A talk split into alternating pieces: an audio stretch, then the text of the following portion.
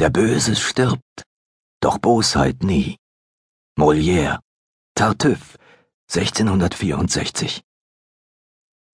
Rainy Teague kommt nicht nach Hause. Die Polizei von Niceville brauchte nicht einmal eine Stunde, um die Person zu finden, die den Jungen zuletzt gesehen hatte. Alf Pennington.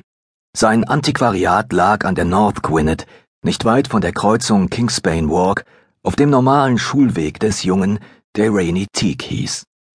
Von der Regiopolis School nach Garrison Hills waren es ungefähr eineinhalb Kilometer, für die der Zehnjährige, der gern ein bisschen trödelte und sich die Zeit nahm, in sämtliche Schaufenster zu sehen, meist etwa 35 Minuten brauchte.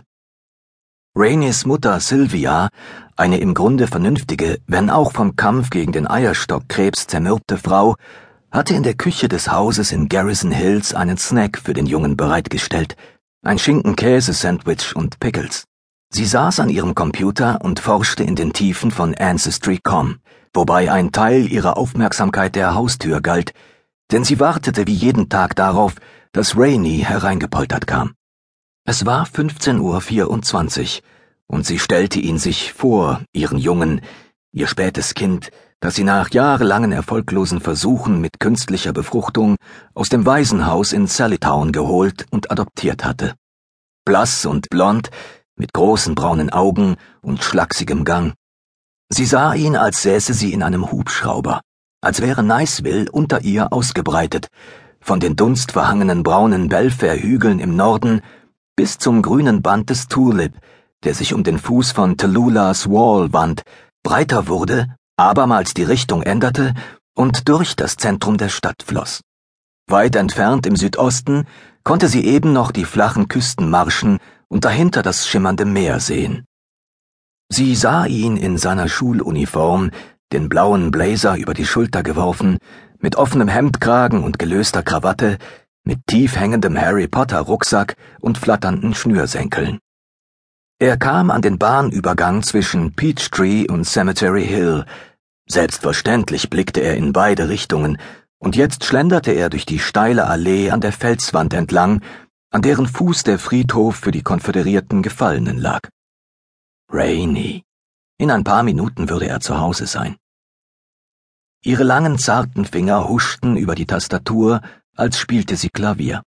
Das lange schwarze Haar hing über ihre Augen, und sie saß aufgerichtet und konzentriert da, die Füße sittsam gekreuzt und kämpfte mit den Nebenwirkungen des Oxycodon, das sie gegen die Schmerzen eingenommen hatte.